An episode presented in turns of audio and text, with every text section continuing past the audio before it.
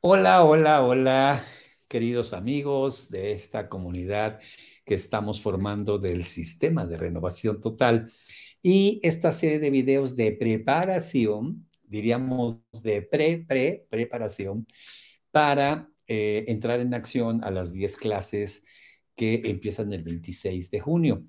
Entonces, amigos, este día termino los tres primeros videos introductorios te hablé mucho de la programación, te hablé mucho de la cuestión de la neurología y los circuitos neuronales y los engramas, porque es programación neuro y nos falta lingüística. Programación, ya hablé bastante, escoger de varios programas, el mejor. Eh, neuros, hablé ya de los engramas y cómo escoge el cerebro los engramas. Y ahora nos toca hablar de la lingüística. Créeme que esto te va a ayudar más de lo que crees. Si haces lo que te voy a pedir que hagas, vas a entrenar a tu cerebro a la lingüística del éxito.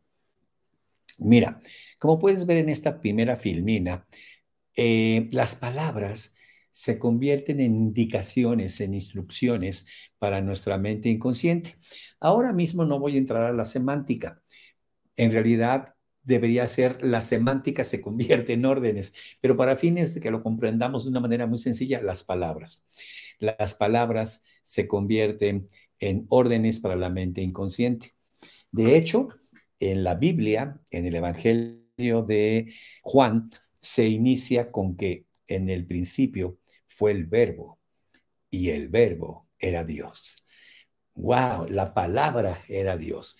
Y si tú te fijas en la Biblia, todos los conceptos son Dios dijo, Dios dijo, Dios dijo, hágase la luz y la palabra se convirtió en acción, el verbo se convirtió en acción. Dios dijo, Dios dijo hagamos al hombre, hagamos las montañas, etc. No, no, no aparece en la Biblia, Dios pensó, Dios imaginó, Dios visualizó, Dios sintió que había que separar las aguas. No, Dios dijo.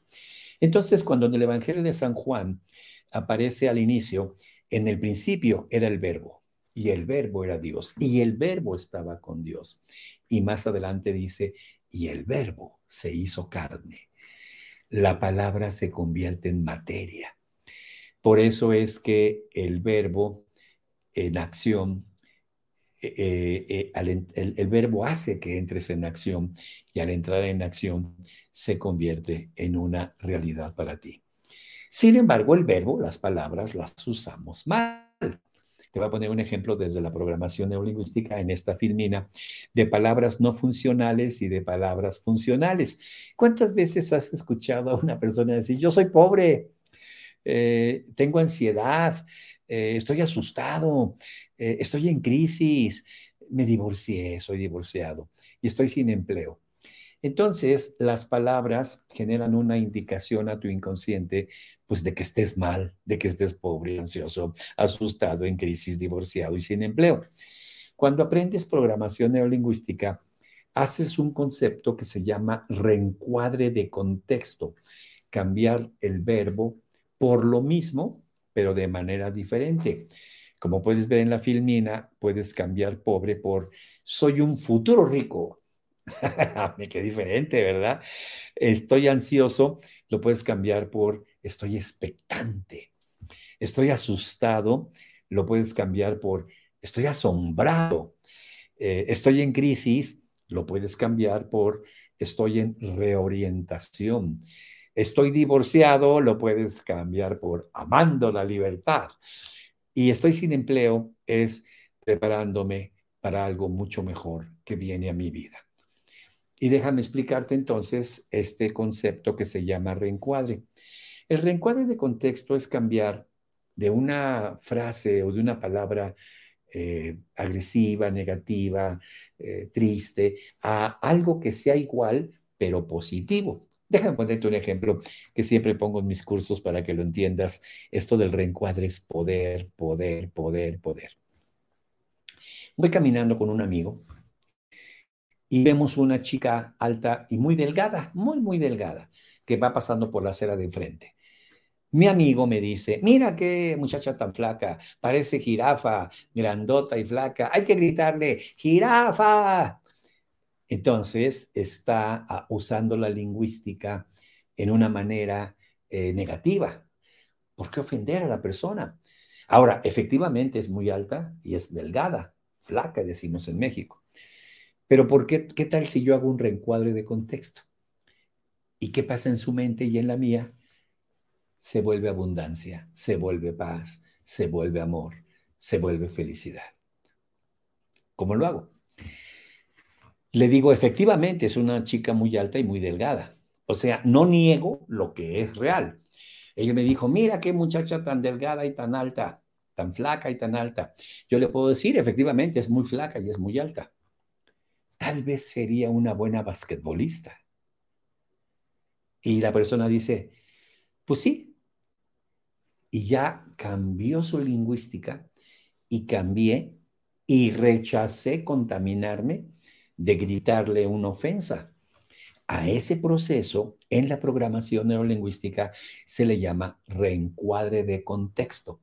Y solo es la palabra, solo es la palabra. Te comento otra historia para que veas, esta fue real.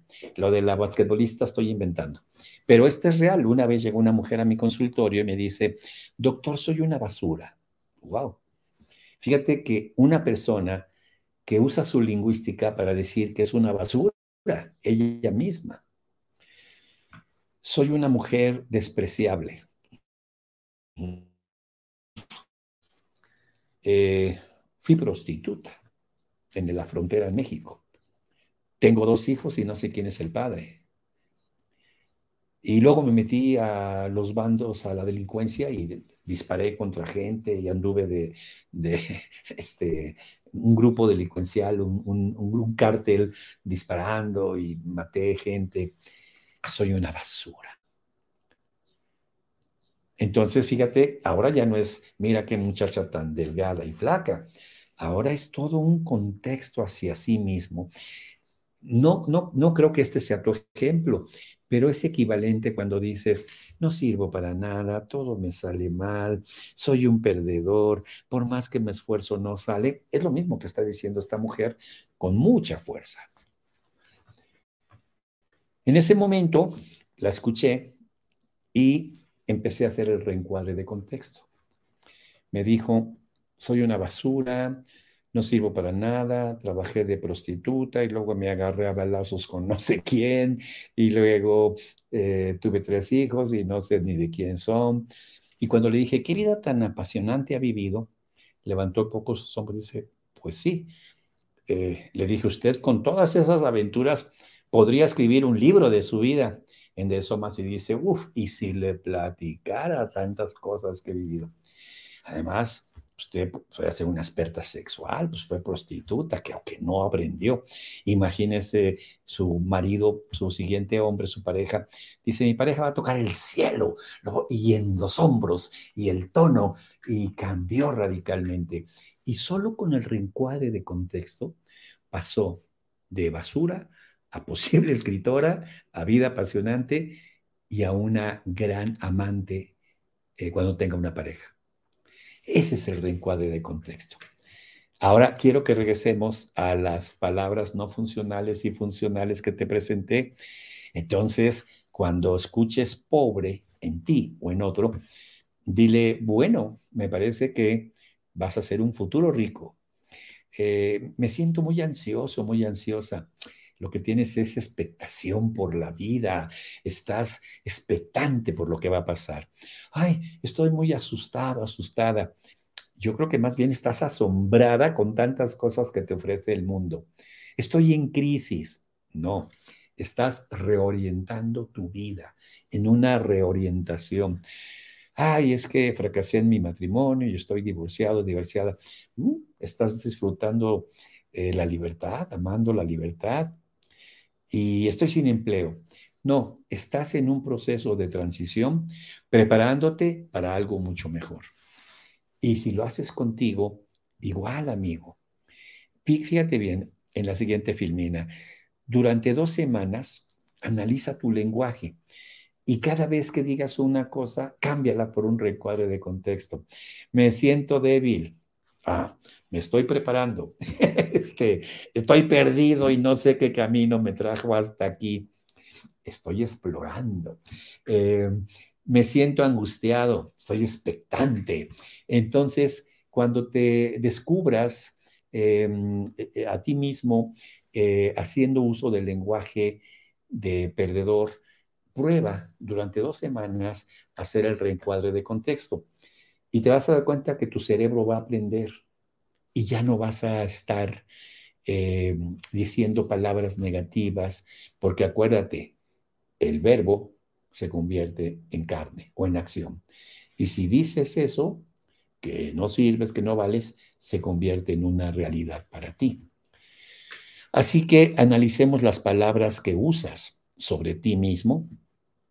¿Cuántas veces dirás, soy un fracaso? Está muy mal. Soy una persona en proceso de transición hacia el éxito. En el trabajo puedes decir, me muero por tener este puesto, me muero por ganar esta cantidad de dinero. Estoy en el proceso preparándome para ganar ese dinero, para tener ese puesto. En la familia puedes decir, no me valoran. Estamos en un proceso familiar de reconocernos. Y eh, con tu pareja siempre es igual, nunca cambiará. Estamos en un proceso de aprendizaje de cómo hacer las cosas diferentes. Como la palabra se convierte en realidad, lo que digas se convertirá en realidad. Así que la programación te dice que tu cerebro va a escoger la mejor eh, opción. Eh, ¿De dónde? De los engramas, neuro, de lo que esté grabado en tus cortezas cerebrales y en todo esto. Y va a estar improntado esos engramas por tu lingüística. Por eso se llama programación neurolingüística. Y cuando comparto estos temas, amigo, amiga, una de las cosas que más amo, que más valoro es, si tienes hijos, enséñales esto y créeme que los convertirás en triunfadores cuando tengas hijos, y no los tienes, y si los tienes, no importa la edad que tengan, conviértelos en triunfadores. Voy a hablarte del concepto y también para ti, pero ahorita quiero también eh, darles algunos tips a papás y mamás. ¿Qué palabras utilizas cada vez que tu hijo hace algo? ¿Usas la palabra ser o usas la palabra hacer? Es muy diferente ser que hacer. ¿Te acuerdas que en la obra de Shakespeare eh, Otelo se dice, ser o no ser, esa es la cuestión. No, no era Otelo, era, era la de, ah, perdón, se me fue ahorita. Este, dije Otelo, Otelo era el celoso. Eh, bueno, la Shakespeare decía en una de sus obras de arte, se me fue el nombre, ser o no ser, esa es la cuestión. Entonces, eh, esta es una frase muy famosa, muy famosa, que se ha hecho históricamente así como, qué importante ser o no ser. Si le dices al niño, eres un tonto, es un ser humano tonto. Por lo tanto, es tonto desde el cabello hasta los pies. Es ser. Cuando le dices, hiciste una tontería, es hacer. Puedo dejar de hacerlo, pero no puedo dejar de ser un tonto. Si le dices, eres, lo programas para que sea, para que sea ese ser. Por eso la frase ser o no ser es importantísimo. Ser un tonto o hacer tonterías. Es muy diferente, muy, muy, muy diferente. ¿Ok? Entonces, amigos, fíjate qué interesante la forma como le hables a tu hijo. Tú puedes decirle, eres un niño muy inteligente. Eres un niño muy brillante. Por eso, y ese es el ser. Eres un niño muy inteligente, ser. Eres un niño muy brillante, ser. Ahora, por esto no comprendo cómo pudiste hacer esa tontería. Es una persona que hizo una tontería. Una tontería se puede dejar de hacer, pero ser brillante e inteligente soy. No puedo dejar de ser a menos que muera. Ser es desde, desde este momento hasta que mueras. Entonces, los papás los padres torpemente le dicen a los hijos, eres un distraído, eres un tonto, eres un flojo, eres un vago, eres un bueno para nada, eres desde que se va el ser y la única forma de dejar de ser todo eso es morir. O sea, se va hasta la tumba esa programación. Pero si haces el reencuadre diciendo eres muy brillante, eres muy inteligente, eh, siempre he dicho que eres un niño excepcional, por eso no puedo comprender que hayas hecho tamaña tontería. Hiciste tontería, lo puedes dejar de hacer, pero no dejarás de ser un niño brillante, inteligente, capaz. Ahí tienes un triunfador para el resto de su vida. Ser un exitoso, un triunfador, un niño inteligente. Eso nunca se le va a quitar a menos que muera. ¿Cómo le hablas a tu hijo? ¿En el ser o en el hacer? Así que dedícate a ser feliz. Tengas poco o mucho, da gracias por lo que tienes, por todo. Hay muchas cosas por las cuales puedes dar gracias. La felicidad no es posible sin programar tu mente y saber agradecer. Hay una forma que yo les enseño a mis alumnos y quiero que la practiques tú. Si haces este modelito que es, es para dedicarte a ser feliz, vas a ver los resultados espectaculares que vas a tener. En la mañana, al levantarte, ten una libreta y escribe 10 cosas por las cuales estás agradecido. Obviamente, la primera es gracias porque desperté. Hay muchas personas en el mundo que esta noche en hospitales, en accidentes, por enfermedades, murieron. Gracias Dios, porque estoy vivo. Una cosa. Gracias Dios porque tengo una cama. Gracias Dios porque tengo zapatos. Gracias Dios porque me espera un baño con agua caliente. Gracias Dios porque me espera un desayuno, aunque sean frijolitos. Me espera un delicioso desayuno de frijolitos hermosos y deliciosos. Gracias Dios porque estoy sano. Gracias Dios por mis hijos. Gracias Dios por mi esposa. Gracias Dios porque tengo un trabajo. Ya llegar a 10 terminas. Y verás la diferencia energética y de programación neurolingüística, cuando eh, antiguamente, hasta el día de hoy, creo que nunca más lo hagas, te levantas, ay, no he pagado las tarjetas, uy, me toca pagar la renta, ay, la colegiatura, ay, ¿qué voy a hacer? Y te levantas así en lugar de agradecer.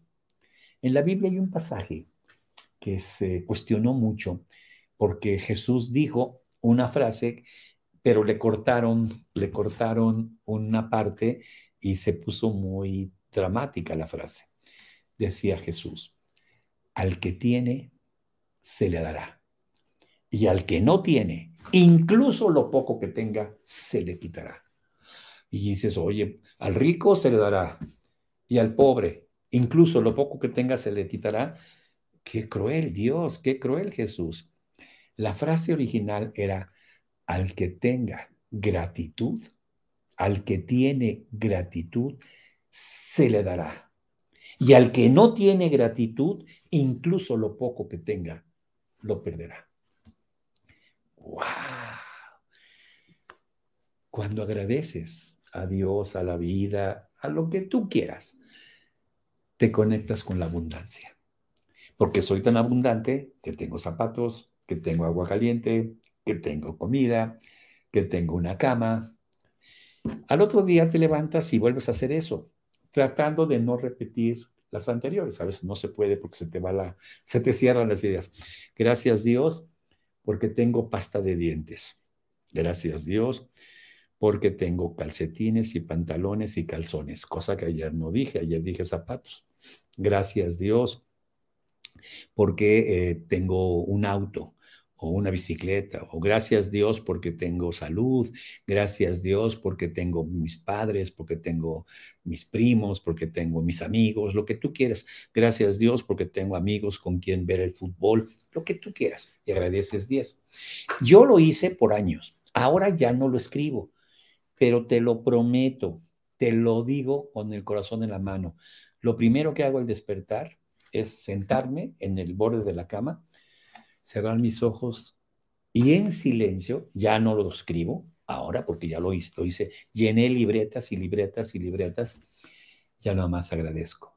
Gracias Dios por un día más. Gracias Dios por mi familia, por mis hijos, por mi esposa. Gracias Dios porque tengo un techo. Gracias Dios porque tengo una computadora. Gracias Dios porque tengo una este, tableta. Ah, gracias Dios porque tengo camisa. Gracias Dios porque tengo una impresora. En fin, cosas, cosas. Gracias Padre. Gracias Dios.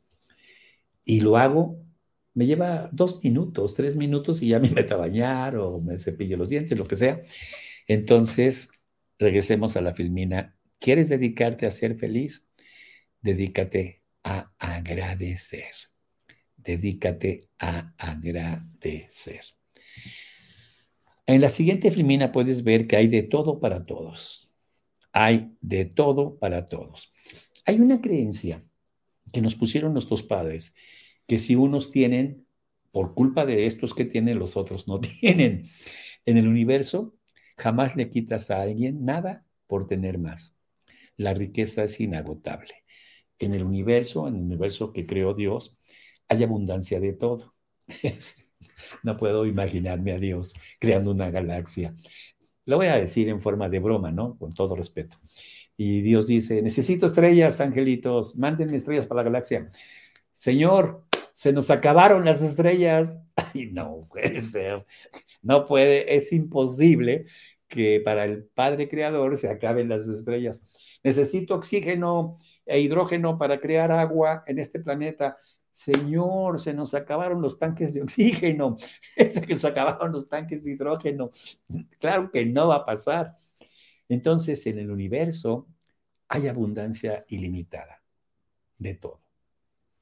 Por lo tanto, el que tú tengas abundancia no le quita a nadie su propia capacidad de tener abundancia, porque hay una riqueza inagotable, hay una riqueza sin límites. El universo no tiene carencia, la carencia lo tienen los seres humanos, que no se dan cuenta que vivimos en un mundo de abundancia. Solo tienes que agradecer. Dice mi amigo y, colega Neil Donald Walsh, que escribió esa, esa saga de libros, Conversaciones con Dios. Él escribió esos libros espectaculares y eh, lo he contratado tres veces para que vaya a dar cursos a mis, a mis eh, eventos y lo he conocido, he comido con él, cenado con él y platicado con él. Y él nos decía que para que lo entendamos de una manera muy sencilla, Dios solamente tiene una palabra, un lenguaje, un solo lenguaje, una sola frase. Sí. Eso es todo. Sí. Entonces tú llegas a una iglesia y le dices, Dios mío, estoy muy solo. Dios dice, pues sí, efectivamente estás muy solo. Dios mío, estoy muy enfermo. Pues sí, y tal vez te vas a morir. ¿Ok? O llegas, Dios mío, mi esposo me trata muy mal. Pues sí, te grita todo el día. Solo tiene una palabra, sí. Y cuando te acercas, provocas más de lo mismo. Como Dios es abundancia y dices, Dios mío, estoy muy pobre, Dios te voltea a ver y dice, pues sí, pero magnifica tu pobreza porque es lo que estás pidiendo. ¡Wow! ¿Cómo entonces me debo de acercar a la fuente, a Dios, al Padre, al Creador de abundancia? Gracias Dios por tanto dinero que tengo en mi vida. Y Dios dice, sí, y llega el dinero. Gracias Dios por toda la salud que tengo. Y Dios dice, sí, salud para la persona. Gracias Dios por todo el amor y toda la comunicación hermosa que hay entre mi pareja y yo. Sí, y te lo da. Si agradeces, te conectas con la abundancia de Dios. Me dicen muchas veces, pero qué difícil agradecer por estar sano cuando estoy enfermo. Efectivamente, ahí es donde tienes que esforzarte. Qué difícil agradecer. Gracias Dios por la salud cuando estoy todo, todo enfermo. Eh, gracias Dios por la abundancia cuando tengo, no tengo el dinero, tengo deudas. Efectivamente, ahí es donde tienes que agradecer. Si agradeces como si ya lo tuvieras, es la manera más eficiente porque el verbo es Dios y el verbo se hizo carne, realidad. Ahí está escrito. En el principio era el verbo y el verbo era Dios y el verbo estaba en Dios. Y el verbo se manifestó, se hizo carne, se convirtió en materia. Entonces si dices, gracias Dios por la abundancia, Dios dice sí y empieza a enviarte abundancia. Dios mío, estoy muy solo. Sí, y aumentas tu soledad. Es mágico. No hay problema de carencia. Así que como ves en esta siguiente filmina, conviértete en verdadero rico. Tal vez tengas poco dinero o poco de algo, pero seguramente tienes abundancia en otras cosas, en el amor, en la salud. Decía Steve Jobs, Steve Jobs, el dueño de Apple y la empresa más poderosa, más, eh, mejor valuada del mundo, la empresa más rica del mundo estaba muriendo de cáncer de páncreas. Y en un discurso dijo, ¿de qué me sirve tanto dinero si no puedo alargar mi vida para estar con mis hijos, con mi, mujer, con mis amigos? ¿De qué me sirve estar bañado en dinero si me estoy muriendo? Entonces, amigos, ¿de qué te sirve si no tienes con quién gozarlo, con quién disfrutarlo, si estás solo? Entonces tú puedes decir, va a llegar dinero, estoy en el proceso de generar abundancia, pero soy inmensamente rico en amor, soy inmensa, inmensamente rico en felicidad y soy inmensamente rico en salud. Y entonces te centras en lo que tienes y no en lo que no tienes. Porque si te centras, como veías en la filmina, si te centras en lo que no tienes, generarás más escasez. Estoy enfocado en que no tengo dinero, estoy enfocado en que no tengo para pagar la renta, entonces eso va a hacer que generes más escasez. Enfócate en la riqueza que sí tienes. Y como ves en esta otra filmina, necesitas agradecer a la vida todo lo bueno que ya tienes. Como te decía, escribe en un papel las 10 cosas que ya tienes que te dan felicidad y que te hacen ser abundante. En la siguiente filmina puedes ver que tu mente inconsciente, esta que se programa con las palabras, representa el 95% de tu cerebro. 95 y se programa en, la, en función de la información que le damos, de abundancia o de carencia. Entonces, como puedes ver, la clave consiste en hacerte cargo de tu mente. Nadie va a nadie se va a hacer cargo de tu mente más que tú. Entonces, yo elijo hacer reencuadres, cambiar mi percepción, enfocarme en lo que sí hay, en, en lugar de estar pensando en lo que no hay. De hecho, Aumentar tu prosperidad, como ves en esta filmina, es aumentar la calidad de tus pensamientos y de tus palabras. Entonces te digo, toda, toda abundancia, toda felicidad, toda salud humana es creada por la mente humana, pero también toda pobreza, toda carencia y toda enfermedad es creada por la mente humana. Toda la abundancia es creada por tu mente y también toda la carencia que quieres crear. Entonces, mucha gente me dice, ¿cuál es el camino a la felicidad? Ser feliz. Como ves en esta filmina, no hay camino a la felicidad. Ser feliz en este momento, con lo que sí tienes, en lugar de ser infeliz por lo que no tienes, es el camino a la felicidad. No hay camino a la felicidad. Ser feliz es el camino. ¿Te, acuerdas de aquella hermosa canción de, Juan Manuel Serrat a partir del poema de Manuel Machado? Caminante no hay camino, se hace camino al andar. Ser feliz al andar hace el camino a la felicidad ese hermoso poema de Antonio Machado, que después Serrat lo musicalizó con la famosa canción de Cantares. Sí, todo pasa y todo queda. Ese momento que dice, caminante, no hay camino, se hace camino al andar, es, no hay camino a la felicidad. Al ser feliz, haces el camino a la felicidad.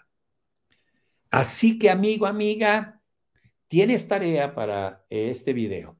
Escribir a partir de ahora 10 cosas. El momento es ahora. Y el modelo es el sistema de renovación total. Esto que estamos haciendo es dos clases, los miércoles y los viernes. Vas a recibir dos videos. Este es el tercero. Ahora termino con este tercer video toda, lo, toda la fundamentación de la programación neurolingüística. Programación, toma la mejor opción neuro a través de los engramas que están ahí y estos engramas los instalas por la lingüística. Programación neurolingüística. Una vez que te he dado la base, ahora vamos a empezar a hablar de los temas que necesitas ir limpiando acá en tu cabecita, barriendo a la azotea, decimos que eso es el sistema de renovación total. Y te voy a ir presentando testimonios de alumnos que estuvieron para que te sorprendas del gigantesco poder que esto tiene en tu vida. Así que es imposible que te pierdas el video del viernes, donde vamos a empezar a ver este modelo de sistema de renovación total, una aproximación. Luego tendremos 10 clases intensivas. Recuerda que si asistes a las 10 clases vas a tener un diploma, una constancia de asistencia avalado por la Escuela Superior de PNL y esto te da valor curricular no por estos videos, sino por los que vamos a ver el 10, pero para que les saques jugo, porque les decía que cuando di los 10 videos, muchos alumnos me decían, es que muchas partes me quedaron eh, perdidas porque no conozco programación neurolingüística, no entendí lo que es la programación a través del lenguaje. Entonces decidimos hacer desde ahorita, las clases empiezan el 26 de junio, desde ahorita dos videos por semana. Y todos los que estén aquí eh, van a empezar. A partir del viernes vamos a poner retos. Vamos a iniciar con retos. Y esos retos te van a dar muchos beneficios si los vas haciendo en tu vida personal. Vamos a poner lo que en las redes se llama un challenge, un reto, para que veas qué impactante está si tú empiezas a ponerte retos de éxito. No retos de bailar y de cantar, no, no, no, aquí estamos hablando de cambiar tu vida. Soy Edmundo Velasco, Master Coach con programación neurolingüística y te veo en el próximo video. Bye bye.